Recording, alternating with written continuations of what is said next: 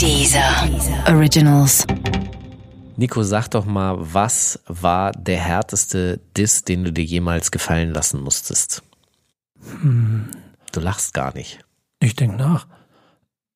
Privat oder, oder, oder beruflich? Ja, privat würde ich jetzt hier wahrscheinlich nicht rauszerren. Aber wenn du möchtest, leg los. Nee. Ich hatte noch nicht so viele. Aber es gibt im ewischen Interview einen Satz, den ich gerne rausgeschnitten hätte.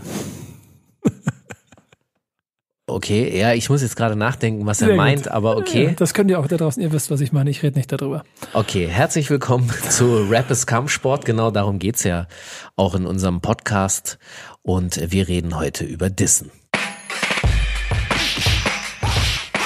Rap ist Kampfsport, ein dieser Originals Podcast mit Nico Backspin und Falk Schacht.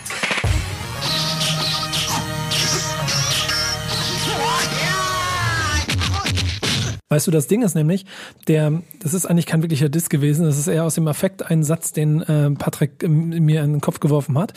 Und der aber dann ziemlich lange mir nachhing und ständig Leute darüber gesprochen haben, was mich ein bisschen genervt hat. Deswegen hätte ich ihn gerne rausgeschnitten, weil er ähm, zu, zu dem Ganzen nicht so viel beigetragen hat, außer eine weitere Stufe von Empörung. Aber ich bin in der Tat mal von 18 Karat gedisst worden. Wir sind mal zusammen von, ich weiß nicht mehr wem gedisst worden. Es hatte irgendeine Fußball-Torwart-Punchline. Die müsstest du doch als Sport, Das war echt, wir sind mal gedisst zusammen, weiß ich gar nicht. ja, Ja? ja, muss ich das jetzt, Das muss ich mal. Ich dachte, oh, jetzt habe ich gedacht, jetzt, guck mal, das weiß ich nämlich schon gar nicht. Und das ist nämlich auch so ein bisschen der Punkt, weil, weil eigentlich mir das auch relativ egal ist. Wir haben, wir haben über Battle Rap gesprochen vor zwei Folgen und haben da über den, also Battles, die, ich, die, die wir beide vielleicht mal ausgetragen haben, haben da ja schon festgestellt, dass du auf jeden Fall mehr davon auch hattest als ich in meinem Leben. das klingt ehrlich gesagt immer so übertrieben, aber das, so, so Ja. ist es auch nicht. Aber ne? so ein bisschen auf der, auf der Ebene schon so. Und mit Dis ist es ganz genauso. Das ist mir vollkommen egal. Das ist mir wirklich vollkommen egal, ob Leute jetzt irgendwie der Meinung sind, sie müssen mich irgendwo beleidigen oder nicht.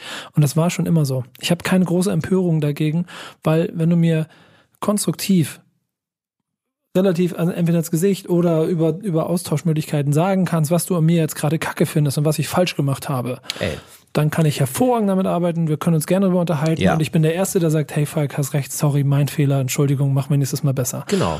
Aber- so funktioniert das ja eigentlich auch. Erwachsener Austausch. Wobei ich zugeben muss, also als Angehöriger der Hip-Hop-Kultur, in der ich natürlich auch sehr viel Zeit verbringe und auch sehr oft natürlich dann mit Hip-Hopern konfrontiert bin, diese gute Kinderstube, die du offensichtlich da genossen hast, äh, Danke, Mama. die, die haben nicht viele genossen. Nee. Weil ich da sehr oft nämlich genau mit, also auch so der Einstieg, wirklich gleich erstmal mit einem Diss einsteigen und dann eine Frage stellen und dann noch erwarten, dass eine Antwort kommt und dann nochmal nachbeleidigen, wenn keine Antwort kommt, weil du bist ja, was bist du für ein Huch und so, du kannst doch einfach beantworten. Äh, Digga, also ernsthaft, wenn das deine Umgangsformen sind, ist ja okay, aber, Mhm. aber nicht mit mir. Aber wenn du sagst, wir sind mal gemeinsam gedisst worden, irgendwo, Backspin hat ab und zu mal was abgekriegt. Du ja, glaube ich, aber auch. So, ne? Es gab ja schon den einen oder anderen Rapper, der mal auch dir einen Punch verteilt hat. Ah, natürlich. Hat das irgendwo in dir Impuls ausgelöst, trotzdem irgendwie zu reagieren und zu antworten? Hast du mal diesen, diesen, okay, ich nehme den, den Beef an und Ja. reagiere? Ja, also das Ding ist, ich, ich muss zugeben, ich bin eigentlich, äh, so wie das bei dir auch der Fall offensichtlich war, äh, von einer sehr smarten und intelligenten Mutter erzogen worden, die mir sehr viel über das Leben beigebracht hat. Und ich hatte irgendwann mal wirklich Probleme in der Schule, weil ich sehr viel gehänselt wurde, weil ich ein bisschen dicker war und so. Und das hat mir nicht sehr gut getan. Und meine Mutter war diejenige, die hat mir zwei Sachen gesagt. Nummer eins, das sind alles Idioten und was die sagen ist unerheblich. Lass das nicht an dich ran, weil das hat nichts mit dir zu tun. Die, die haben Probleme und nicht du. Ja. Und äh, das war das erste Mal, wo ich so für mich verstanden habe, okay, stimmt, ich habe ehrlich gesagt eine Kontrolle darüber, was Menschen mit mir machen oder nicht. Und wenn jemand einfach irgendwas sagt, kann ich das an mich ranlassen oder nicht. Und diese, das war das Erste, was sie mir sozusagen, was ich daraus gezogen habe. Und das Zweite war, äh, Ball die vier Finger zu einer Faust und hau dieser Person in die Fresse. Wie oft hast du dich geprügelt? äh, ehrlich gesagt, kein Mal. Okay, ich einmal. Es gab einen Jungen in der fünften Klasse, der ging mir so auf den Zeiger hat. Also wirklich, also mit dem bin ich zusammen in die fünfte Klasse gekommen. Okay, ja, doch, jetzt triggerst du was in mir. Drei, der Dreivierteljahr ging mir so auf den Sack, Ja. dass ich dann irgendwann auf dem Schulhof ihm einfach wirklich äh, nach allen Strich und Faden vermöbelt habe. Also eher aber gar nicht so mit Faust draufschlagen, sondern eher so irgendwann so ringermäßig unfähig machen, dass er quasi versucht hat, er konnte einfach nichts mehr machen. Und plus ein paar Schläge auf den Hinterkopf, das mir ein bisschen Ärger eingebracht hat, aber halt ich bisher mit einem 1-0-Record durch mein Leben gehe. Ach so, ich habe jetzt gedacht, das sind Einser-Notenbuch, aber du meinst, Nee, nee. Ich, ich bin immer noch, ich bin immer undefeated. okay, du, du triggerst gerade was aus mir raus, auch aus der Schulzeit, da habe ich doch viel, wie soll ich sagen, Ja, da kommt er nämlich, da kommt der böse Feig. Doch, ne? ich hatte da auch, da gab es auch mal eine Bufferei, die unangenehm geendet ist. Nicht für mich.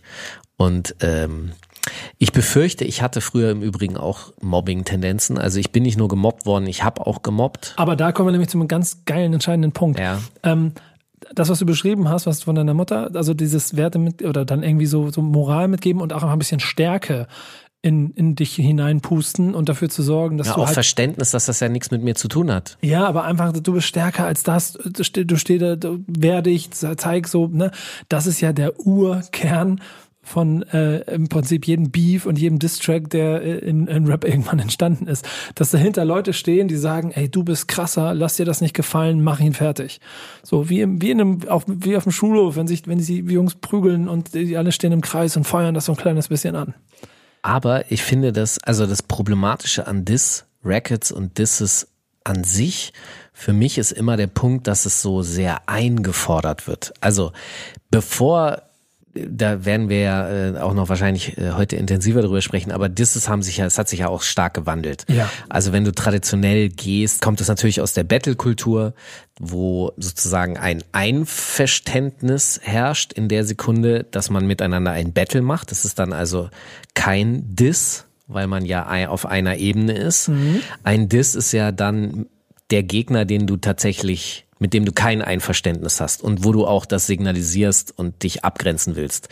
Und das hat sich natürlich über die Jahre wahnsinnig gewandelt mit Social Media. Also wo kriegen wir noch vernünftige Diss-Songs? Also wo kommt da Musik bei raus? Wir, wir haben jetzt Tweef und, und äh, diverse andere Formen von Fotos schicken, äh, Insta-Videos und was weiß der Geier. Also es wird auf einer anderen Ebene versucht, den Gegner zu vernichten. Genau, da sind wir bei einer Neuzeit, da sind wir schon, da sind, jetzt bist du schon kurz vor Fazit, wo man eingehen, einsteigen möchte.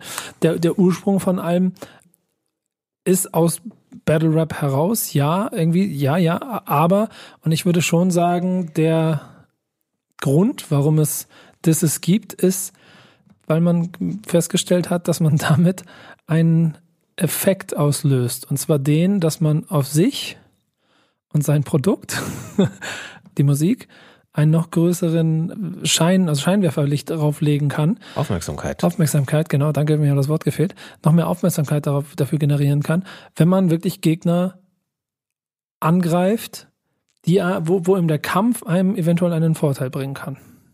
Naja, wenn, also eine Sache, die ich in den letzten Monaten für mich sehr schmerzhaft begreifen und lernen musste, ist, dass der Satz, es gibt keine schlechte Promo, Tatsache ist. Safe. Ja, das heißt, ich will das mal folgendermaßen festmachen. Wir haben äh, in den äh, letzten Jahren sehen wir eine politische Entwicklung in Deutschland, die wahnsinnig unangenehm und anstrengend ist.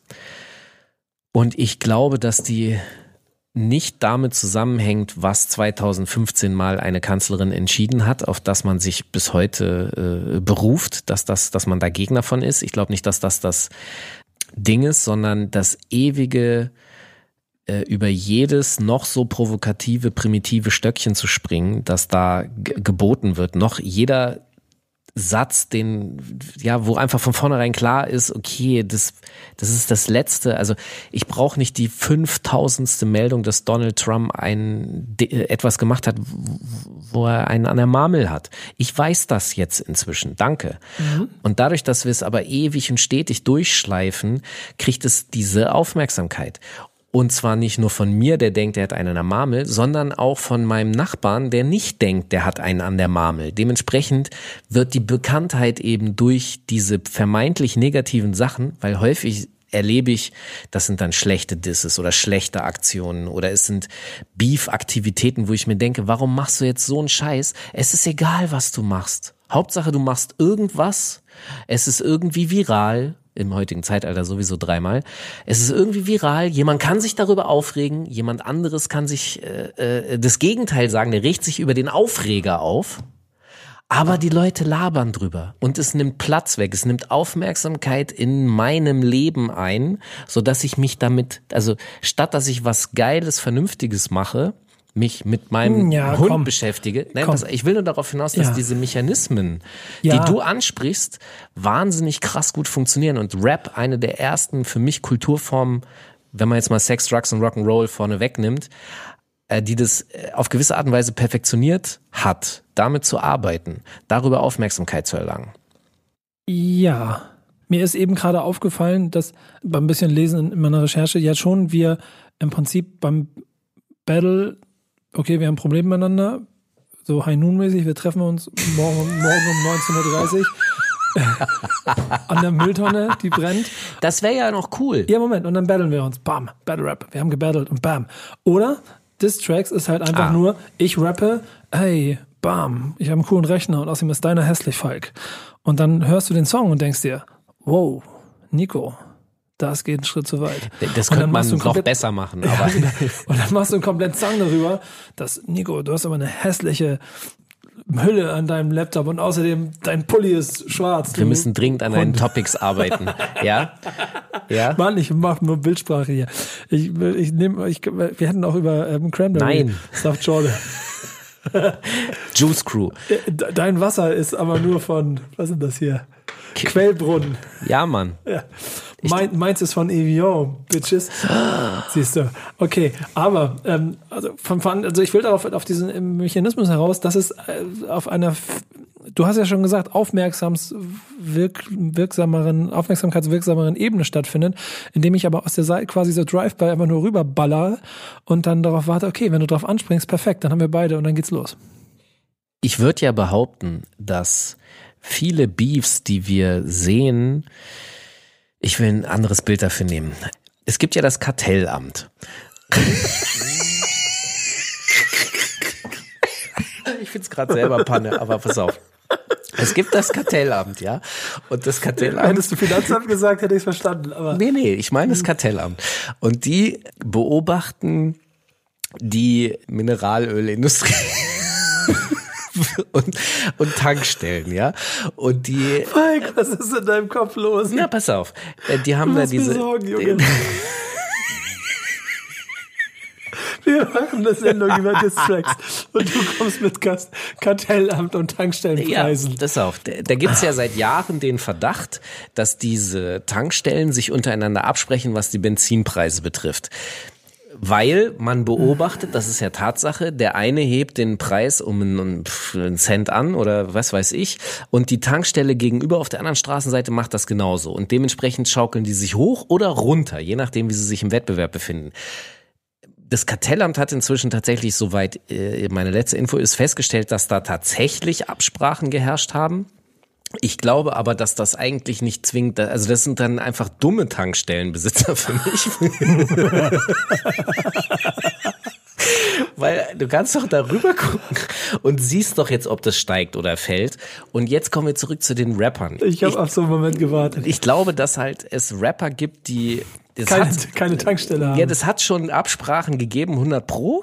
Ich glaube aber, dass das meiste auf nicht Absprachen, sondern auf gucken, also Aktion, Reaktion. Ich gucke, hebt er jetzt den Preis an oder nicht und dann reagiere ich darauf. ja, guck mal. Und das sind so, so eine Symbiose sozusagen, die zwischen zwei Leuten stattfindet, die sich eigentlich spinnefeind sind, aber brauchen. Das ist ja guck der mal. Gag. Ja, genau. Gen- Genau. Also Wahrscheinlich ist auch da- das hundertprozentig. Über die Jahre ist es definitiv dazu immer mehr dazu geworden, was ich am Anfang schon so direkt vorausgesetzt habe. Okay, ich schieße, du reagierst, wir haben und alle wissen, okay, da läuft jetzt was draus.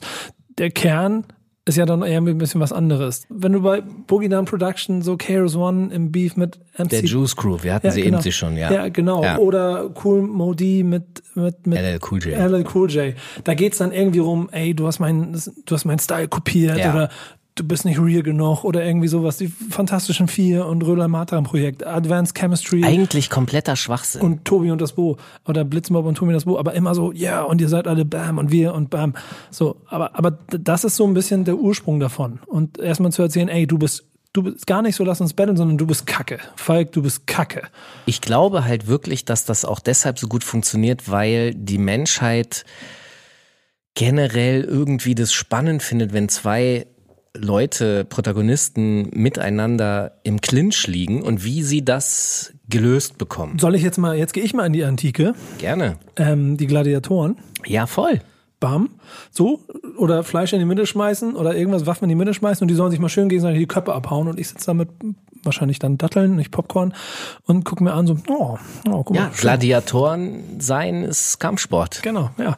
Und Und das, ich tatsächlich benutze diese Metapher für äh, modernen Rap relativ oft, dass das halt, wir schauen bei Gladiatorenkämpfen zu und die inszenieren dieses Schauspiel, wobei natürlich immer der Realness-Anspruch hochgehalten wird. Ne? Das hier ist echt. Ich muss aber zugeben, dass je, je, je länger ich mich mit Rap beschäftige, desto einfach klarer wird, dass sehr, sehr viele von diesen Diss-Battles einfach nicht echt sind, sondern dass sie man weiß von dem Nutzen und man macht es halt und nimmt es mit und hat vielleicht sogar auch Spaß daran. Ich glaube aber zum Beispiel, dass eines der ersten Battles, die ich, also die in den 80ern, die habe ich noch nicht ganz so wahrgenommen, da war ich noch ein Tick zu jung dafür, aber das erste, was ich so voll wahrgenommen habe, war No Vaseline von Ice Cube, der Song äh, auf seinem äh, Soloalbum, wo er auf dem Death Certificate, glaube ich, auf seinem zweiten Soloalbum, wo er die komplette Jungs von NWA Volley nimmt und äh, sie aufs Übelste beleidigt und einfach auf und also war ein Mega-Hit in den USA und auf 4 Minuten 30 nimmt er die härteste Rap-Crew der Welt einfach mal Volley und zeigt ihnen, ey, ihr Arschlöcher, ich bin der Typ, warum ihr, Ja. ihr seid nicht und euer Manager ist außerdem weißer und der nimmt euch alle nur aus und ihr Jungs seid gar nicht so Gangster und so. Ähm, und da habe ich mich schon krass entertained gefühlt. Da habe ich gemerkt, oh wow, okay, das ist ein Effekt, den kannte ich vorher so nicht. Okay, oh, wow, der macht genau das, was ich mir auch manchmal denke, wenn ich im Bus in der vorletzten Reihe sitze und mir denke, die Jungs in der letzten Reihe, die alle so hart sind, aber in Wirklichkeit in, in, äh, bei ihren Muttis in der Vorstadt leben. ähm, und, Also du bist, im, du bist nicht im Bus ganz hinten, sondern voll- einen davor. Ich war immer davor. Und ich habe dann immer gesagt, Jungs. ja, weil ganz hinten schon besetzt war. ja, Von den Jungs, die aber schon, die immer der Meinung waren, sie waren die krassesten, aber waren sie gar nicht. Und, und aber dieser Effekt, der, den feiere ich. So, weißt du, und den habe ich damals, da habe ich damals geliebt. Und ich glaube, das ist vielleicht auch der Grundurinstinkt, von dem du geschrieben, den du beschrieben hast. ich muss zugeben, dass, also, wenn du bemerkst, wenn du dir bewusst wirst, dass offensichtlich diese Rapper sich auch über diese Mechaniken bewusst sind, dann verliert das eben genau diesen romantischen Ansatz so ein bisschen. Ja, du, du wirst mach- abgefuckter. Ja, aber mach nicht den Fehler, wenn, wenn, ich greife greif da gleich ein, so, weil ich, du bist jetzt schon gleich bei der Analyse und der Demaskierung von all dem. Ich möchte ganz gerne eigentlich noch mal ein bisschen dabei bleiben, was denn damals diese Faszination ausgemacht hat, weil ich wette, du hast genauso da das gesessen. Nichtwissen. ja, genau. Aber Äh, happy, was, wie, wie geht nochmal der Satz? Äh, Glück ist ein Mangel an Informationen. hast du Tupac Rhythm abgefeiert? Nein. Das hängt aber damit zusammen, dass ich tatsächlich Tupac nicht gefeiert habe. Okay. Äh, hast du nur Vaseline von Ice Cube gefeiert? Nee, weil der Beat mir nicht so reingegangen ist. Ja. Und Gott, ist das anstrengend. ich habe einfach schon viel bessere Lines gehört vorher. Wieso? Du willst jetzt welchen? Also pass auf, den den Juice Crew Beef, KRS, äh, äh, MC Shan, das fand ich tatsächlich äh, spannend. Und später, wenn wir später reingehen, was ich tatsächlich crazy fand, war Eminem gegen Ray Benzino. Also äh, das das sozusagen ein Magazin in Form der Source und der rappende Herausgeber dieses Magazins, dass die sich da gebieft haben, das fand ich, das war schon krass, auch welche Moves Eminem da gebracht hat im Sinne, es gibt diesen Track Toy Soldier, wo er halt erzählt, dass das ist genau diese Mechanik dahinter, dass äh, das Publikum halt gerne möchte, dass du losgehst und den vernichtest. Das heißt, die wenn wir die Gladiatoren-Metapher bringen, da sitzt halt dieses ganze Publikum und die, die müssen ja nichts machen. Die sind ja nicht gefährdet. Also die kriegen ja nicht mal in der ersten Reihe kriegst du ein Schwert in die Brust gedrückt oder so ein Scheiß, sondern du, du bist da safe und guckst zu, wie deine Kämpfer, Soldaten Dinge tun. Also wie so ferngesteuert, das ist so wie so Videogames machen. Und das fand ich schwer faszinierend, dass er das mal inhaltlich in einem Song auf den Punkt gebracht hat, weil das hat vor ihm noch keiner. Wusstest du, dass John Lennon auch schon Diss-Track gegen Paul McCartney geschrieben hat? Das ist tatsächlich lustig, ähm, wenn du in diesen Rocksektor ein bisschen reingehst, dass da die miesesten und das ist ja dann auch wieder einfach normal menschlich, ne? Das, Ja. Ich meine, wenn einfach die Gallagher-Brüder sich untereinander schon das Brot, äh, die Butter nicht gönnen, mäßig, obwohl ich, hab, ich glaube, die haben sie jetzt wieder vertragen, ne? Aber was ist mit dem Rockshit? Wo, wo, wo willst du hin? Nee, einfach nur so, dass es auch keine Rap-Erfindung war, sondern dass schon auch Queen, glaube ich, in, auf so einem anderen Song, hier heißt es Death on Two Legs, den ehemaligen Manager quasi filetiert haben. So, also es gab häufiger genug Beispiele, dass Rock auch schon äh, da, dazu benutzt wurde, um quasi Gegner oder, oder Leute, die man einfach scheiße fand, zu filetieren. Aber warum hat Rap das denn dann eigentlich zur absoluten Perfektion, Kunstform? Also es, das ist ja auch so erstaunlich, dass heute äh, eine der meistgestelltesten Zuschauerfragen immer wieder ist, wie, was hältst du von? Ja, guck mal, ich glaube, ich korrigiere mich an der Stelle, dass die ersten Beefs äh, wahrscheinlich, oder Distracks und Beefs, die da entstanden sind, wahrscheinlich doch schon eine gewisse kalkulatorische Ebene mit hatten. Weil nämlich sie gesehen haben, im Rock, im Rock hat es, da gab es das auch schon. Die werden in irgendeiner Stelle wird man das mitbekommen haben. Und dadurch, dass der Ursprung von dem Künstler, also dem Rapper, also ja eher auch einer aus einem schwierigen, äh, meistens Hintergrund war, wo man sich, und selbst wenn er jetzt nicht in der härtesten Gegend groß geworden ist, trotzdem irgendwie in der Jugend auf der Straße, genauso wie Falk Schacht auf seinem Schulhof, ähm, beweisen musste und sich battlen musste und, und, und Kämpfe austragen musste. Du willst den Beweis, hier ist mein Ausweis. Ja, genau. Ja. Führt das ja einfach zueinander. So, und wenn man dann aber, keine Ahnung, unbekannt ist und, und nichts damit macht, dann, dann gibt's gar- gibt's keinen wirklichen Beef, den du austragen kannst. Dann war der Beef einfach, dass du dich gehauen hast. Oder du bist Künstler und hast Erfolg und hast gemerkt, okay, ich habe aber eine Fan, eine Gefolgschaft. Und wenn ich jetzt den da drüben angreife, dann sind die bei mir und dann haben wir auf einmal einen wirklichen Kampf. Also wie wir in der äh, Folge drei über Battle Rap ja auch schon mal beschrieben haben, glaube ich, dass einfach Disses aus der Tradition des Battle Raps heraus entstehen und äh, es dann einfach logisch ist, dass du irgendwann anfängst, diese Dis Distracks zu machen.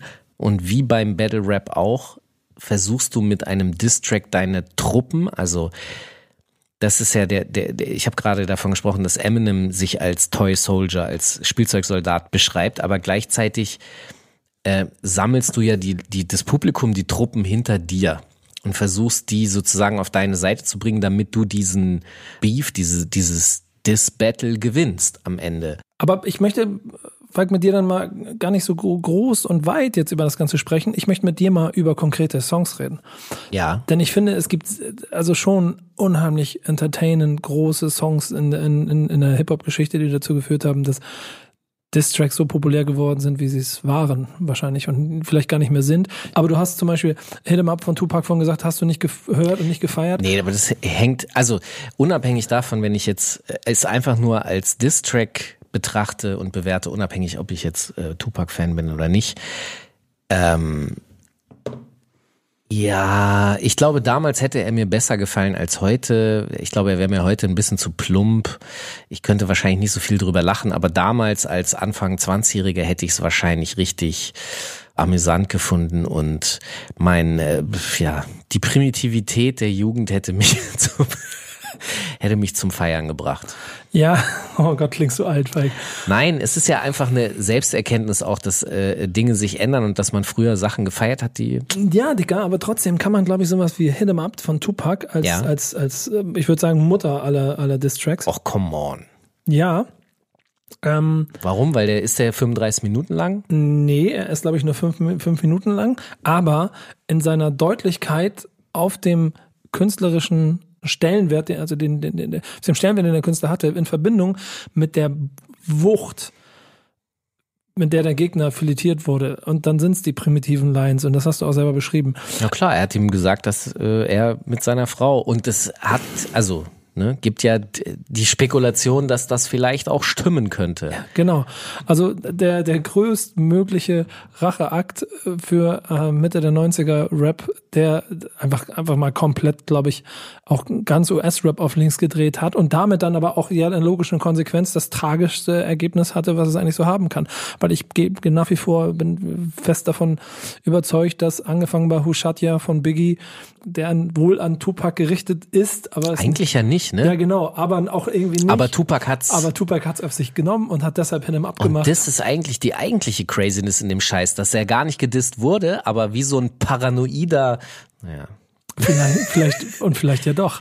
Und äh, Ergebnis ist Biggie tot, Pack tot. Ähm, und ich würde auch sagen, ähm, Rap in einer ganz schönen Rezessionskrise, ähm, die länger gebraucht hat, bis sie sich dahin, also daraus wieder erholt haben. Ich, äh, keine Ahnung, stünden mir jetzt keine Zahlen zur Verfügung. Ich Nee, glaube ja, Was, was, was, also was, was Gangster-Rap angeht schon. ja, Gangster, dass es halt medial natürlich ne, große Bedenken dann gibt, okay, können wir äh, äh, mit diesen Leuten überhaupt arbeiten und äh, gibt's da jetzt Krieg und irgendwelche anderen Probleme. Du hast ja auch folgende äh, Problematik, dass als Rap aufgetaucht ist und das erste Mal relevant wurde, du hast vorhin vom, äh, von Ice Cube gesprochen, das war ja auch eine Zeit, wo ähm, es große Befürchtungen in der amerikanischen Regierung gab, dass das eine neue Bürgerrechtsbewegung ist. Und die wollte man natürlich nicht haben. Ähm, und dementsprechend hat man versucht, Rap irgendwie wegzudrücken, wegzukriegen. Und das Ganze ist dann ja äh, 92 eskaliert in, in den LA Riots. Also ich glaube, dass man dann irgendwann verstanden hat, dass Rap vielleicht doch nicht so die Bedrohung darstellt, wie man am Anfang dachte. Plus, und das ist, also das ist hochspekulativ und auf Amerika bezogen, aber ähm, ich glaube, es ist denen ganz recht. Black on Black Crime, ja, äh, wenn das stattfindet, als wenn es Black on White Crime ist, wovor die, also ne, die Bürgerrechtsbewegung würde ja fordern von Weißen, von wir wollen unsere Bürgerrechte haben. Und wenn es dann, wenn die sich gegenseitig abknallen, kann es uns ja nur recht sein. Das bringt, Steile These, ja, aber Äh, ist auch, auch, auch, auch oft genug in Filmen ist eine, dokumentiert. Ja, könnte man als Verschwörung, ist aber nicht nur in Filmen dokumentiert, sondern es gibt verrückterweise Programme, äh, die das FBI aufgelegt hat, Counter Pro zum Beispiel, oder auch Air America, wenn du dir, wo halt Gelder generiert wurden über Drogenhandel, was in die Serie, also das ist schon sehr crazy. Oliver North, Iran, Contra-Affäre, der ganze Scheiß, es ist schon sehr viel verrückter Scheiß da passiert, aber der eigentliche, kriegt man wieder die Kurve. Pass auf, die eigentliche Gagline für mich überhaupt ist, ähm, wo immer gesagt wurde, ja, okay, ähm, das ist Black on Black Crime und bei den LA Riots, wenn die passieren so, dann sollen die, also, ne, die sollen ja gerne in ihrem Viertel das machen. Das ist kein Problem. Weil das interessiert uns nicht. So, die Polizei können wir da auch raus. Erinnert dich vielleicht an Hamburg vor zwei, drei Jahren. Wir können es einfach rauslassen, weil die sind ja in ihrem eigenen Viertel und können sich gegenseitig. Und dann kam Sister Soldier, eine Dame aus dem Umfeld von Public Enemy, und die hat Folgendes gesagt. Warum machen wir nicht mal eine Woche ähm, Schwarze schießen auf Weiße in guten Vierteln, so mäßig. Und da ist alles ein ausgerastet. So, oh nein, oh mein Gott und so. Aber ey, sorry, sie hat, sie hatte halt einen Punkt. She got a point. So, ja. Tupac und Biggie und der, der East Coast, West Coast Krieg, der, ja, der, das ist total entgleist, ja. Das Ding ist, ich glaube nicht, dass weder der eine noch das andere das als Endresultat sich gewünscht hätten, gewollt hätten, sonst irgendwas. Und ich glaube, dass das eine große Lehre, wenn man jetzt das mal wegnimmt von dem, was ich gesagt habe mit Black on Black Crime und so, ähm, ich glaube, dass das eine große Lehre für die Hip-Hop-Szene war. Die Frage ist, wie lange das genau. anhält als Lehre. ja, vor allem angehalten hat, weil es geht ja munter weiter. Ähm, obwohl es in den USA danach anders weiterging. Denn ich finde, also bei äh, zu jedem guten Beef gehört auch die Frage, wer hat ihn gewonnen. Bei Biggie Tupac ist diese Frage obsolet. Aber der nächste große. P. Diddy ja, ja, stimmt. und Sting. Every Breath You Take. Oh, ja. Also der hat da auf jeden Fall, also PDD, ja. Aber P. Diddy ist derjenige, der, ich meine, Schuck ist jetzt, äh, weil der sein Business genauso weitergetrieben hat, wie er es damals, ist er halt, ne? Der hat jetzt gerade seine Lebensgeschichte verkauft, habe ich irgendwo gelesen, damit er Wow. da nochmal Geld rausmachen kann. Aber P. Ich freue mich Diddy jetzt schon auf ist, die Netflix-Serie. P. Diddy, selbst Mace ist auch, also eigentlich, P. Diddy ist derjenige, vor dem Shook Knight schon 95 bei den Source Awards gewarnt hat und gesagt hat, wenn ihr nicht wollt, dass euer Record Executive in äh, euren Videos rumspringt, dann kommt zu Death Row. Und der ist in jedem verfickten Video rumgesprungen, P. Diddy. Und wer von den Rappern, die er da hatte, ist, wer ist da noch? Ich zitiere ihn da gerne, don't worry if I write rhymes, I write checks. Ja, aber, aber das ist viel, das ist, er ist wirklich, er überlebt alle. Er ist Ja. Mephisto, Alter. Ja, ja, ja, ja, ja. definitiv. Ähm, aber, um wieder ein bisschen zu, zu Beefs zurückzukommen und dann mit Distracks, ähm, eine, wir sind noch ein bisschen in den USA, weil es bis dahin eigentlich auch nur da stattgefunden hat, in, in, also in, in, der, in der medial auch äh, ähm, Aufmerksamkeitsebene. Bist du der Meinung, dass Nas oder Jay-Z das, den, den Beef 2001 gewonnen hat? Also, ich sehe das wie Jay-Z, dass er selber ja der Meinung ist, er hat es nicht gewonnen. Also weil er ja der Meinung ist, er ist zu weit gegangen, er hat sich ja bei Nas entschuldigt und so. Und da hat er wohl recht. Und ich weiß nicht, also ich weiß nicht, ich glaube nicht, dass da seine Mutter, aber irgendwie war da auch sowas. Und das erinnert mich an einen Deutschrap-Beef, wo auch die Mutter kommen musste und gesagt hat, Digga, ich red nicht mehr mit dir, du bist mein Sohn, aber ich red nicht mehr mit dir, weil du einfach so asozial disst, das geht nicht klar. Und ich glaube, das, äh, das sind diese Grenzen. Wenn man sie in der Familie hat, kann das auch ganz gut sein. Die moralischen ganzen, ja, trotzdem war es also schon auch ein sehr äh, medial ähm, einschlagender Beef zwischen den beiden, der, glaube ich, auch äh, Wer hat denn den für dich gewonnen? Ich würde auch sagen, dass es also schon, also ich bin immer Team Jay-Z eigentlich schon, aber Ja. ich, ich muss auch sagen, Nas äh, ist, ist halt jemanden, den du auf der Ebene nicht schlagen kannst. Das ist so, das sind so, so Nas solltest du dich nicht mit anlegen, Eminem solltest du dich nicht mit anlegen. und, und in der Neuzeit würde ich sagen, Drake ist jemand, mit dem man sich nicht anlegen sollte. Aber zu Drake will ich nachher nochmal kommen, weil Ja. ich finde, da ist ein sehr schöner Twist drin, auch was Disses und was Diss-Tracks und sowas angeht in der Neuzeit. Ähm, was ist der erste Beef in Form von Diss-Tracks, der dir in Deutschland bewusst gewesen ist? Also die, die ersten Beefs, die mir hier so aufgefallen sind, ist natürlich ganz klassisch Fanta 4 und Advanced Chemistry. Dann folgten natürlich sowas Rödelheim Hartreim Projekt Fanta 4. Ähm, der Gag für mich ist dabei dieses äh, irgendwie untergegangene, dass eigentlich Rödelheim Hartreim Projekt auch als nicht sehr kredibil angesehen wurden innerhalb der Hip-Hop-Szene.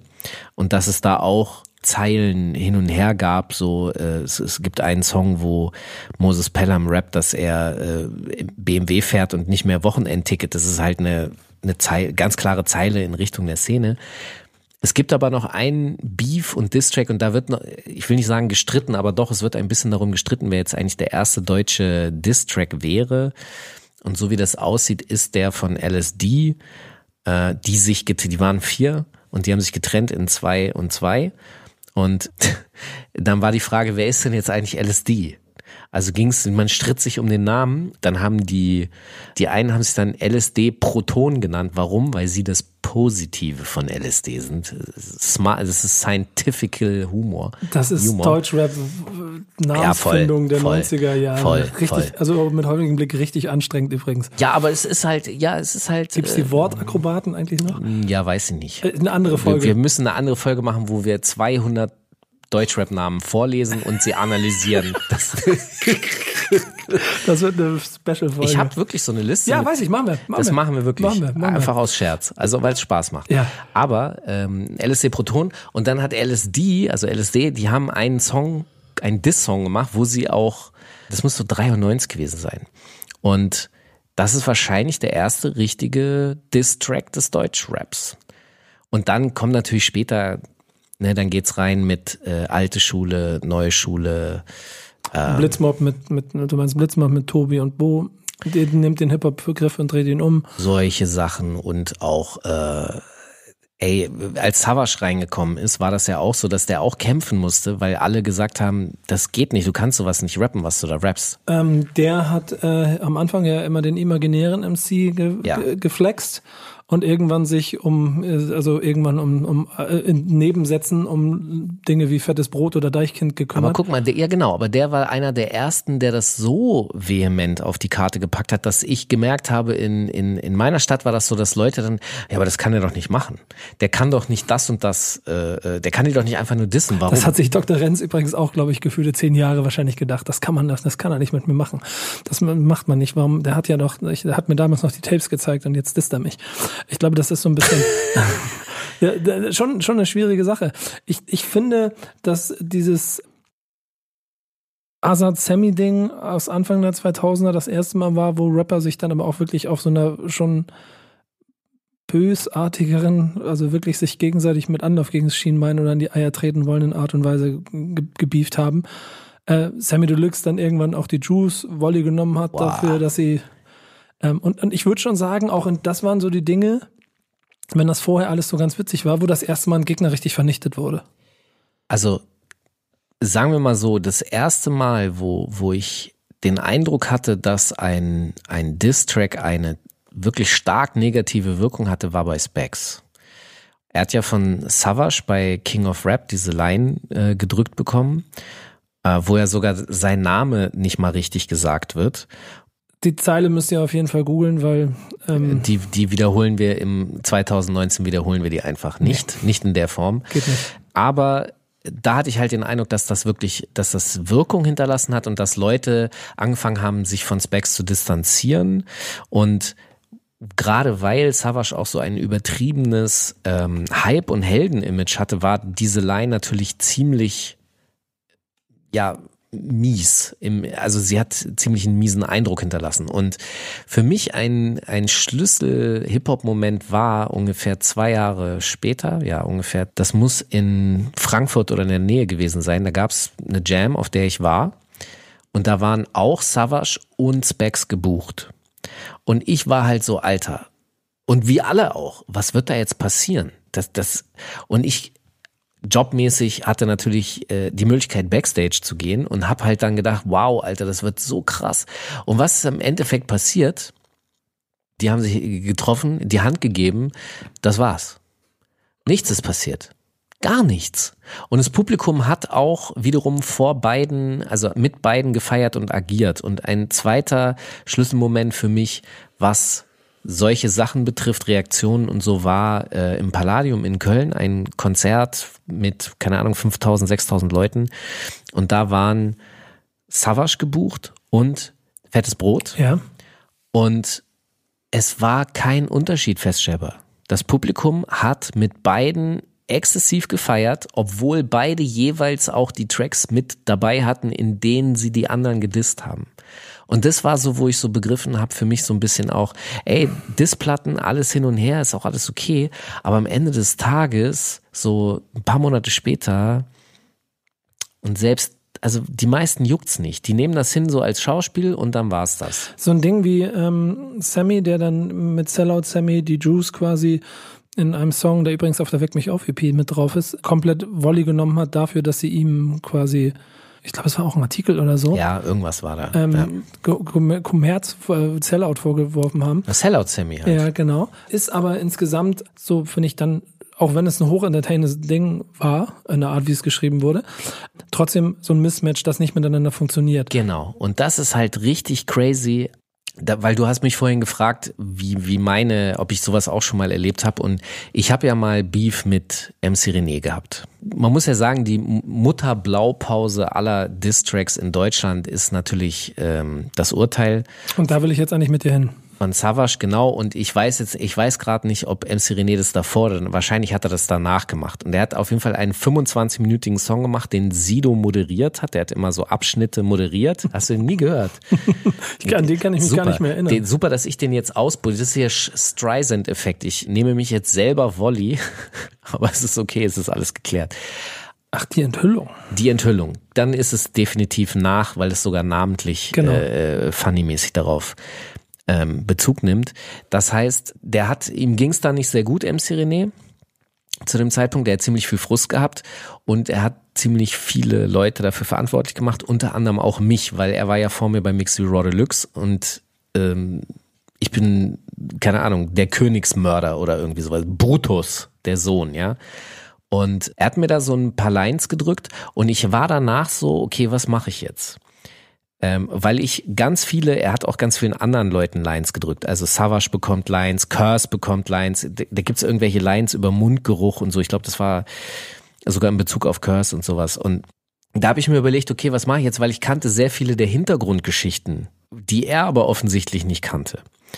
Und dann habe ich mir überlegt, wie reagiere ich denn jetzt als nicht rappender Journalist und habe eine Kolumne, ich war damals Kolumnist bei der Juice, habe ich eine Kolumne geschrieben, eine Kolumne namens Bernd. Das ist übrigens ja auch deutscher 90er Jahre äh, Albumtitel und Bandgruppenbenennungshumor. Also habe ich eine Kolumne namens Bernd, ich habe das aufgegriffen und ich habe so viel Material halt gehabt, dass die, dass ich nicht nur ein die 12-Inch-Version in der Juice hatte, sondern ich hatte eine Extended-Version, die ich noch ins Netz geballert habe. Und im Endeffekt habe ich dadurch gelernt, don't do it. Weil, weil es, es kriegt keiner mit, es schnallt keiner, keiner hat den Artikel, also die, klar haben den welche gelesen, aber die meisten haben einfach nur, wenn überhaupt, den Song gehört und Don't do it.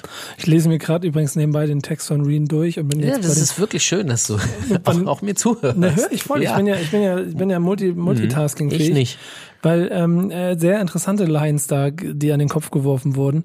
Ähm, und und jetzt Schlaftabletten, Falk. Ja, da sind wir nämlich bei solchen Sachen, was man mit sowas anrichten kann. Ich bin dann tatsächlich ein paar Jahre auch so genannt worden. Ich habe mir ein, ein Rebuttal überlegt und ich habe ihn den, ich glaube, ich habe ihn den Koksflummi genannt. Das Problem ist, dass mein Text bei Genius, glaube ich, nicht hinterlegt Nee, ist. Genau. Ähm, das ist das, das ist das Mismatch der Waffen, den man Ja. arbeitet. Ich aber, bin mit einem Messer zu einer Schießerei gegangen. Genau, aber wir gehen damit wieder zum Ursprung, zur, zur Mutter von Deutsch, deutschen äh, Distracks und Cool Savage äh, und der Abrechnung mit, äh, also das Urteil mit, Echo. Ja, mit Echo Fresh. Und dem Phänomen, was du ja in einem Seitenarm jetzt schon beschrieben hast, dass dieser Song ja dazu geführt hat, weil er im Nebensetzen sich mit Cappuccino. Äh, Cappuccino und da sagt er in einer Zeile sechs Namen und jeder von denen war der Meinung, Ja. er musste direkt einen Song darauf machen und antworten. Das ist sozusagen das Where Are They Now von Savage. Ja, Nas hat das ja gemacht und dann gab's diese ganzen Remixes, wo diese ganzen äh, Classic Rappers äh, äh, von der East Coast, von der West Coast nochmal auf diesen Track jumpen durften. Und das ist sein Where Are They Now, nur ungewollt. Ja, das war sehr stark. Du bist einer von ihnen, Nina MC, Reen, Cappuccino, Alexei der Wolf, Echo Fresh für das Brot, sind alle tot. Und ich glaube, es hat ungefähr jeder von denen darauf reagiert.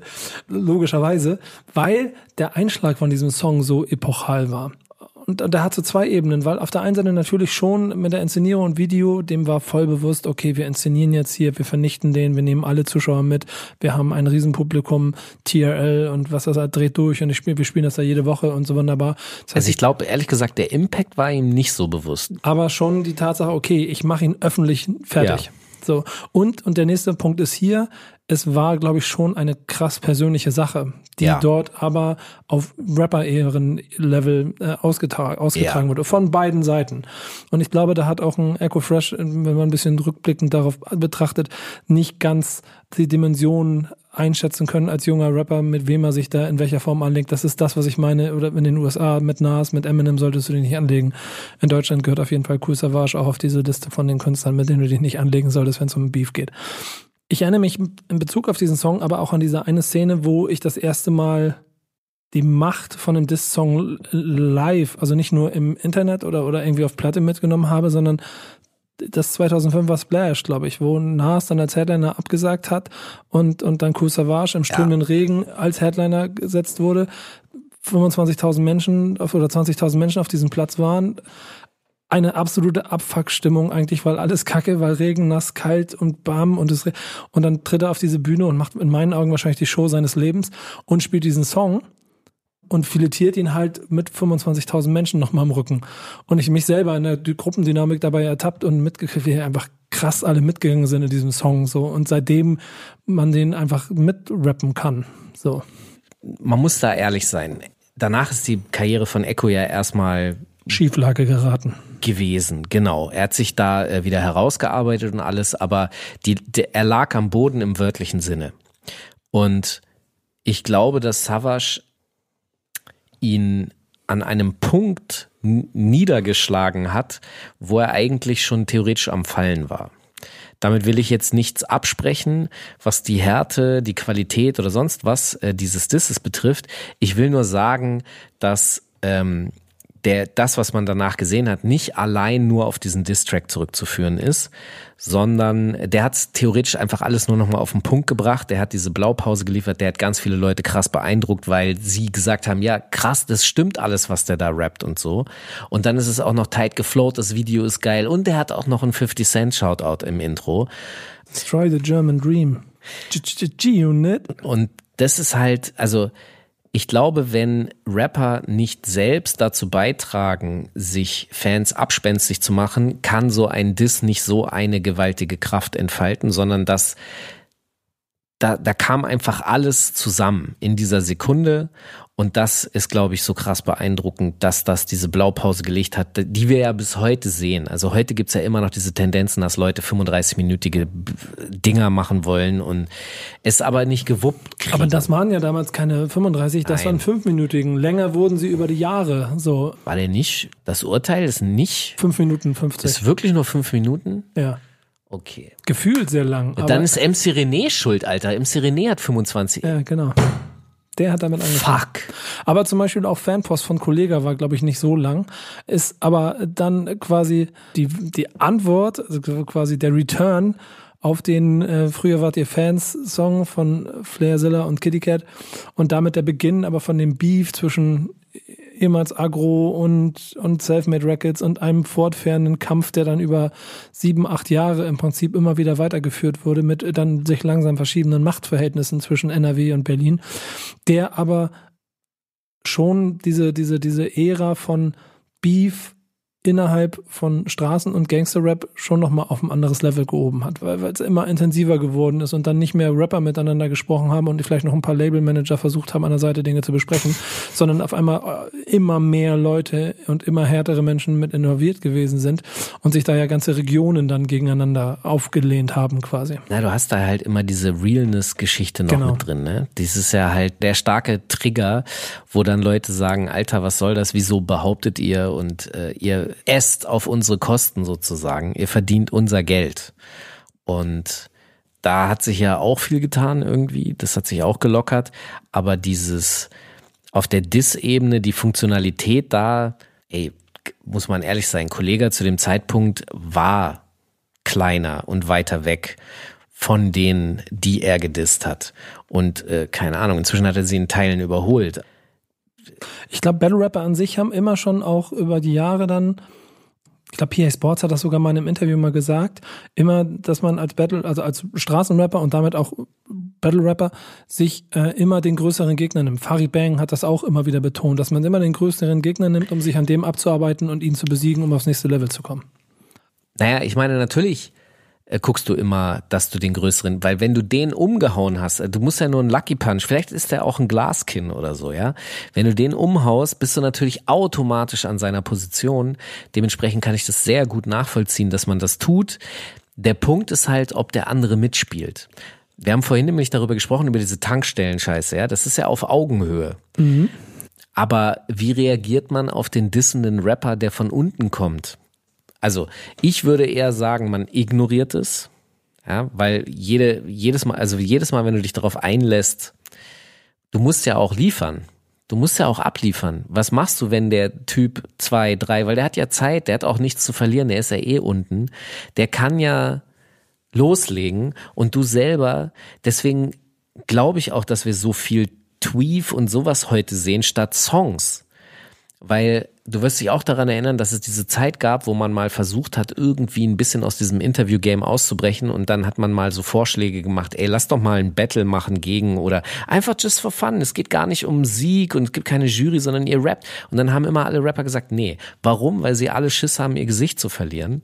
Weil sie, sie fordern zwar Entertainment, sie würden gern selber sowas gucken, aber sich selber da reinbegeben ist ihnen zu risikohaft. Ja, selber machen sie, haben sie es aber dann trotzdem jahrelang. Und ich glaube, ähm, gerade so seit den 2010ern und ähm, dem, dann sind wir ein bisschen in den Deutschrap-Kurven und dem ersten Abschwächen von, von Straßenrap in Deutschland, hat das ja schon wieder dazu geführt, dieser ganze Beef und die Diss-Tracks, dass das ganze Genre eine Neubelebung bekommen hat, weil es dann halt nicht das Zerflexen Argo Berlin von der Szene an sich ist oder von den allgemeinen Gegnern äh, oder oder oder sich mit Gegnern anlegen, die überhaupt nicht antworten, weil es anderes andere äh, andere Welten sind, sondern hier haben sie sich wirklich so wie Cage Fight mäßig immer gegenseitig dann Volley genommen und gegenseitig angegriffen. Genau, und das ist aber das ist nicht gut. Das funktioniert nicht, weil du willst ja in der Entertainment-Branche arbeiten und aufsteigen. Dann musst du auch Entertainment liefern ja, und nicht. Aber das war ja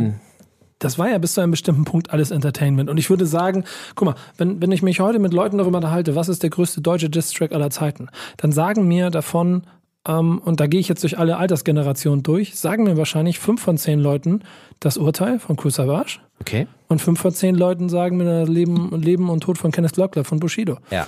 Weil das aber dann auch nochmal eine ganz andere Kirsche auf einer Beef-Sahnetorte gewesen wow, ist. ich wollte gerade fragen, wo willst du denn jetzt hin? Ja, genau. Die Kirsche auf der Beef-Sahnetorte Ja. gewesen ist, weil es da einfach um andere Dinge ging, weil da auch eh schon dieses viel zu viel Nebenkriegsschauplätze immer. Es hat gar nicht mehr so viel, geht nicht mehr so um die Musik, sondern es geht um den Typen, um die Charakter, um um das Umfeld und all das. Und dann ist dieser Song und der war ja, der war ja auch über zehn Aber Minuten. glaubst du, dass Bushido da überhaupt hätte was falsch machen können? Nee, zu dem Zeitpunkt nicht, weil es in meinen Augen einen gewissen Peak hatte, weil alle darauf gewartet haben, jetzt darf es auch 15 Minuten, Aber 20 das ist Minuten das, haben ich- und filetiere ihn. Aber das ist das, was ich meine mit dem Niederschlagen, während diese Person schon im Begriff ist, auf den Boden zu fallen. Es ist ein, also alles, was man von Kay zu dem Zeitpunkt gesehen und gehört hat, war so, dass ich den Eindruck hatte, dass ganz viele wollten, dass der Ja. auf die Schnauze fällt. Und dann kommt halt Bushido und zeigt halt, wie der auf die Schnauze fällt und feiern das natürlich. Gut, ja, ja, genau, genau, genau. Okay, kann, kann ich so stehen lassen. Ich glaube aber trotzdem, dass auch da dieser Voyeurismus dazu gehört hat, der gesagt hat, ja, okay, und jetzt lass uns alle mal zugucken, wie er ihm auf den Kopf haut und wie er umfällt. Und ich glaube, dass sich das aber irgendwann in den Jahren danach ein kleines bisschen überholt hat, weil dann wirklich jeder an jeden 25 Minuten Distracks geschrieben hat, um nochmal das ganze Leben und alles nochmal zu erklären. Und wenn ich mich dann, ich, es gibt so zwei Situationen, an die ich mich erinnere. Ich renne jetzt ein bisschen schneller durch und vielleicht würdet ihr euch jetzt wünschen, dass wir jeden einzelnen Song mal durchgehen, aber nein, das könnt ihr gerne im Internet machen. Mir geht's um die Ihr Entwicklung. könnt einfach 17 Minuten am Stück das äh, von Manuelsen hören, wie er äh, bekannt gibt, dass er aufhört zu rappen. Stimmt. Ist, glaube ich, zehn Jahre alt auch, oder zwölf. auch stark. Ja. Auch stark. Es gibt schon sehr viele Perlen, die ihr im, Internet finden könnt. So. Was ist, äh, bevor wir äh, da äh, kurz weitermachen, würde ich gerne wissen, was ist denn dein, also äh, nehmen wir mal Urteil und Kenneth Glöckler bitte raus. Boah, du, jetzt jetzt wird's Ja, hart. aber das ist ja, das ist ja No-Brainer-mäßig so, dann, das wäre ja auch langweilig. Was bleibt denn dann noch übrig für dich? das ist gemein. Echt? Okay, pass auf, ich sag dir kurz, was, was ich, Mach mal. einer meiner Lieblings-Disses ist von Ilmatic, Costa. Und zwar auch in Richtung Echo, weil Echo hat, ich glaube, er hat dann ja reagiert auf Savage und dabei hat er irgendwas über Ilmatic gesagt, weil die waren ja schon im Begriff Freunde der Sonne und so, bla. Und dann hat Costa reagiert, ich glaube auch auf fünf Minuten oder so. Und dann sagt er so am Ende so Sachen wie, ja, ey, und im Übrigen, äh, du schuldest mir noch äh, 10 Mark und eine Schachtel Zigaretten.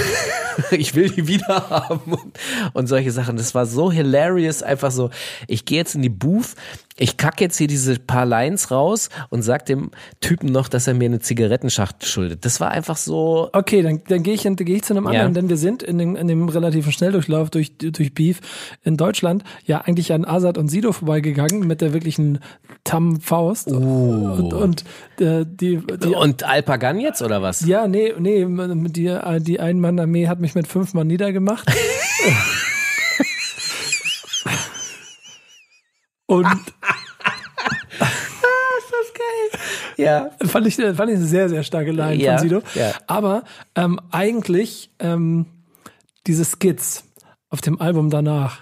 Hey, bitte nehmt es mir nicht übel, weil es, ich, ich will da keinem von beiden irgendwas Böses und sowohl Azad und Sido, versteht das jetzt bloß nicht falsch, aber diese ganzen Peilermann und Flow Skits mit Azad Reifen und wer Azad muss auch Besat und und äh, also, also was weiß ich, ich weiß schon gar nicht mehr, wie die anderen, also ich habe es gefeiert so, aber irgendwie, obwohl es auf der anderen Seite irgendwie so war, ich finde, man durfte ihn eigentlich gar nicht dissen und beefen, weil Azad ist eigentlich unfickbar mit seiner ganzen Legacy.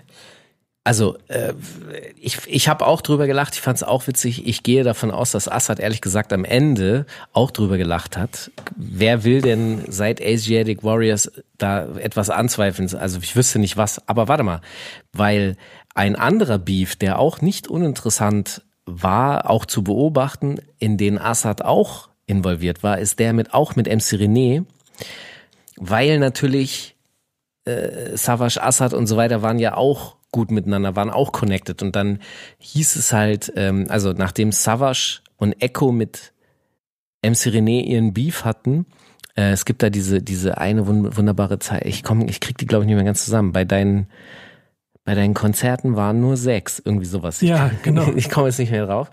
Das ist das Da sagt Echo gegen, gegen MC René. Ja, ne? genau. Und meine Lieblingszeile natürlich, sorry, das muss ich jetzt dann rausschicken an 50 Sven. 50 Sven ist nämlich der ehemalige Manager von MC René und die haben zusammen ein Label gegründet und das hieß Improversum. Ja, genau. Mit einer Mücke. Das ist, das ist eine sehr starke. Als ich gehört habe, dass du zu Improversum gehörst, habe ich zum ersten Mal von Improversum gehört. Das Also- ist einfach stark. Ja, ich, äh, sorry, aber ich benutze diese Lines ja in Teilen, Teil, wirklich auch heute noch irgendwie, wenn Leute mir irgendwas erzählen. dafür, dafür sind sie ja irgendwie auch da.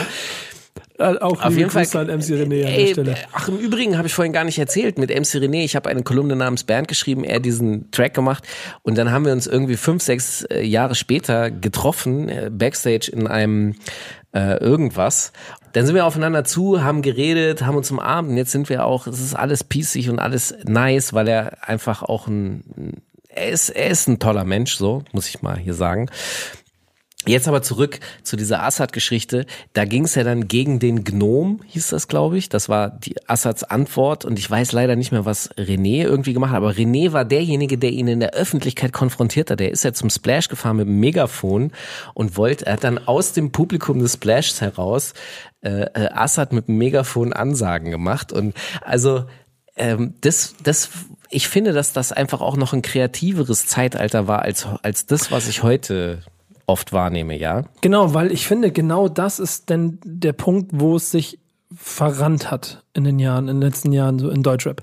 Denn es gibt, gibt für mich so zwei wunderbare Beispiele, an denen ich ähm, quasi das Ende von Diss-Tracks in der Form, wie es, wie sie, keine Ahnung, fünf, sechs, zehn Jahre funktioniert haben, wie man das einfach einläuten konnte, wie man gemerkt hat, okay, jeder ist jetzt einfach genervt und gelangweilt davon, dieser Effekt, den du da haben willst, der funktioniert einfach nicht mehr. Das Ja, du musst ja halt was Neues ausdenken. ja und sie haben es nicht getan. Genau. Ihnen ist nichts Hat eingefallen. bisher noch keiner getan und das ist gleich die hervorragende Brücke zu, zum, zu dem, zu dem ähm, Drake-Thema. Denn als zum Beispiel PA Sports seinen letzten Diss-Track gegen Casey Rebel geschrieben hat, wo er auch auf wieder auf Ja. 10, 12 Minuten und der dann geantwortet Verpufft ist aber hat. auch. Ja, genau, ja, ge- geantwortet hat mit, ey, wenn du ein Problem hast, lass uns reden. Punkt. so, und das fand ich ziemlich krass und souverän gelöst, aber andersrum auch. Ich fand es aber auch, es ist auch schade. Nee, ich find's gut.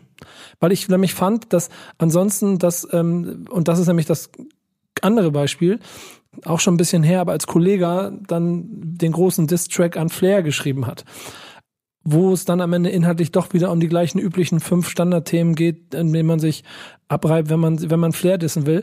Da fehlt es halt an Kreativität und dieses Vielleicht ganze- hätte er mal bei Lars anrufen sollen. ja, ist halt krass verpufft. So, während, genau, und das ist nämlich zum Beispiel ein Musterbeispiel dafür, Lars Unlimited, ein echter, echter Rapper, ein echter MC ist und der aber das kann. Und der auch Wortwitz und Idee hat, um Gegner zu filetieren. Leider künstlerisch, sich aber so äh, durch, durch halt dann auch wieder falsche Wahl der Waffen, weil er in einem Beef mit Kollega und Farid Bang, von denen einfach so Volley genommen wurde auf eine Art, wo er überhaupt gar nicht reagieren konnte. Ähm, und mit diesem Song, der seinem Fick dich Felix da eigentlich einen, im Zweifel einen richtig guten Diss-Track geschrieben hat, der aber vollkommen verpufft ist, weil es egal war, was er gemacht hat, ähm, gar nicht in der Position ist, um solche Kämpfe jetzt auszutragen. Aber wenn ich dich jetzt so höre, anders. Ich, ich würde gerne Songs hören, ja. Äh, und du hast jetzt gerade gesagt, ja, dann kommen die mit Songs und dann wird's langweilig, weil sie halt immer dasselbe, sie haben nichts Neues zu erzählen, sie sind nicht kreativ, bla bla.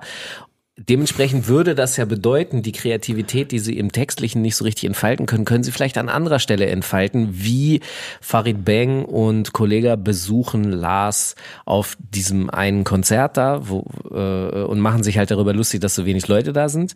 Das ist ja auch eine Form von Diss, nur eben nicht in Form von Track, sondern hingehen. Und so wie bei 50 die reinkaufen oder die der fehlende Hoden von Separate, Ja.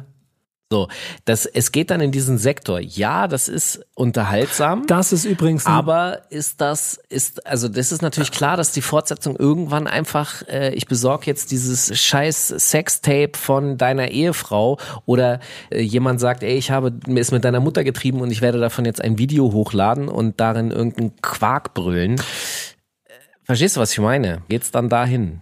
Findest du das gut? Nein, ich glaube aber auch, dass es dieses berühmte Extrem folgt auf Extrem Problem ist, dass wenn ich dir eine gehauen habe, kommst du mit dem Messer. Wenn du mit dem Messer kommst, komme ich mit der Pistole. Wenn du mit der Pistole, ich mit der Pistole komme, kommst du mit, mit Dynamit. Aber Moment, das, was du sagst, das ist Straße. Ich glaube, das hat nämlich was mit Kreativität zu tun. Also, das auf der Straße das nächste, wenn du mit dem kommst, komme ich mit dem. Das ist einfach für mich das normale Straßenlevel. Ja, Ja. aber das Publikum, das entscheidet aber darüber, ob das jetzt cool war oder nicht, was du da gemacht hast. Aber- oder ob die sagen, okay, wow, das, Ja. das geht ein Stück zu weit. Ja, aber das Und ist das ja auch ist das. Deutschrap passiert zum Beispiel. Ja, das ist oder, Deutschrap. Oder US-Rap eben in Form von, okay, die beiden sind jetzt wirklich erschossen worden. Das reicht. Genau, aber die, also die, die ersten zwei Reihen zu kaufen, finde ich lustig. Ja, wir lachen drüber, wir gucken uns das Video an. Ist auch kreativ. Das ist einfach fucking kreative Idee. Aber Aber wir haben in Deutschrap in den letzten Monaten mindestens zwei sehr unangenehme Abstürze gesehen, wo äh, es Hausbesuche oder Studiobesuche gab und jemand hinterher ohnmächtig auf dem Sofa lag. Ähm, wo, und jetzt kommt eben der Punkt, was ich daran äh, wiederum so heuchlerisch finde. Also die die Toy Soldiers, die das Publikum fordert, wenn die denn dann eben sich als echte Soldiers herausstellen, also die machen im echten Leben Dinge, die unangenehm sind. Unter dem Video, wo die Leute entsetzt gesehen haben, dass jemand ohnmächtig geprügelt wurde, habe ich sehr viel so gelesen, oh, das ist uncool und, und dieses, dieses und jenes und so. Und es war alles sehr negativ. Und da habe ich, ich habe halt dann gedacht, ja, aber sorry, also was habt ihr erwartet, was habt ihr gedacht? Und Okay. ihr habt doch das auch angetriggert und äh, gefordert und jetzt, wo es kommt, ist es euch, dann ist es euch zu viel. Sorry, aber dann könnt ihr vorher ja schon mal sagen, Digga, beruhig dich mal, weil tut nicht Not. Aber dann eine sehr wichtige, ich stelle dir direkt wieder eine Gegenfrage oder eine Frage, ich weil ich was von dir wissen will. Hast du den Da Vinci Code Welchen? von Algier Ja, welchen? oder der, die Da Es Vinci gibt ja Codes, einige, ja. Hast du die gefeiert oder findest du die schlimm? Okay. Ich habe das in einer Mischung aus, ich kann es nicht glauben, fasziniert sein und gleichzeitig, Alter, das ist viel zu krass und wo ist der Fehler?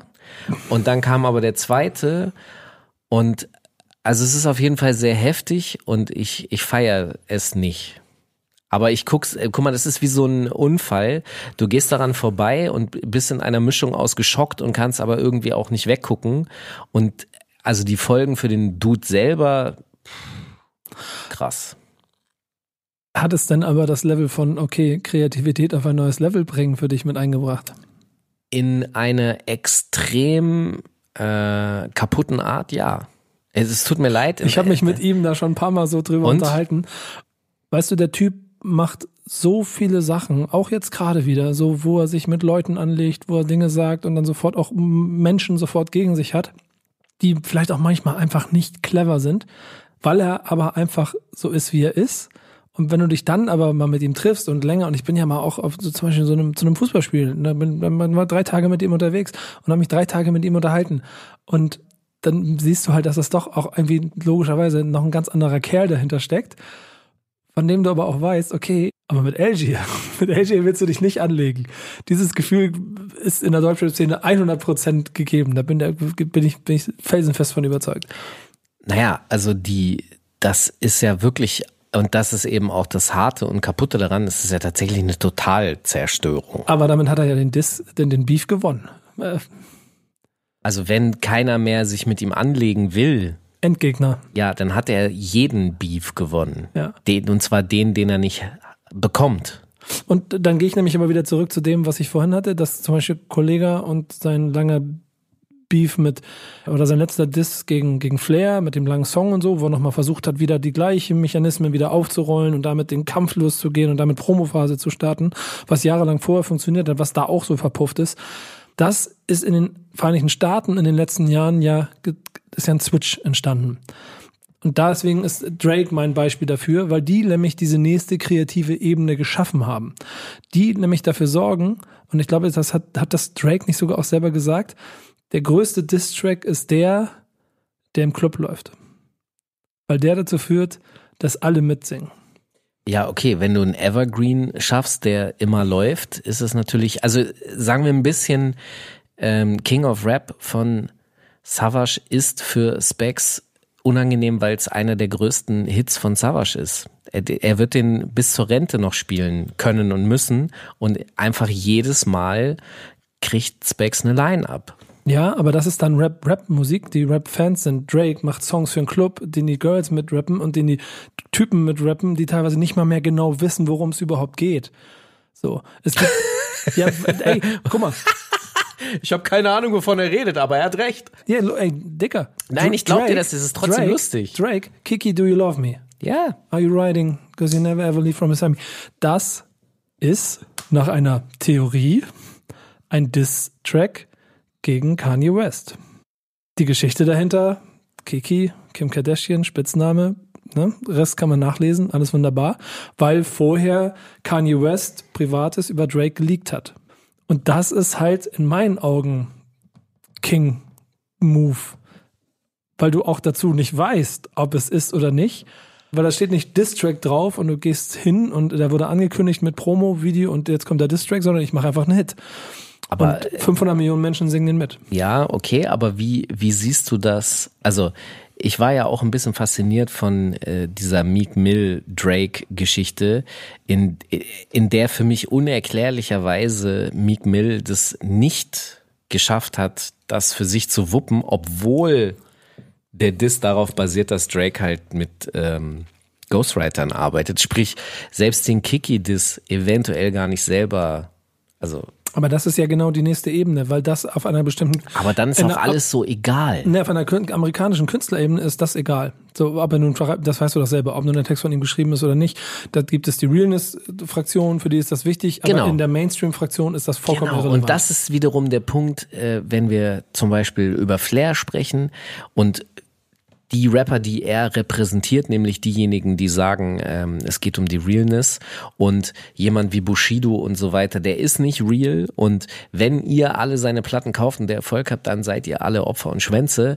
Das ist aber halt eben die Realität. Es das Mainstream-Publikum, so wie das bei, bei Drake und Meek Mill der Fall war, wie das jetzt bei Bushido der Fall ist und so, die geben nichts auf diese Kategorien. Weil, worauf kommt's an? Der Song, wo über Kiki gerappt wird, ist das ein Hit oder nicht? Genau. Das ist die einzige. Und das ist aber so, wo ich sage, ja, okay, ich weiß, was du meinst, das ist der ultimative Battlegewinn, aber der ultimative Battlegewinn besteht darin, die Kunst verloren zu haben.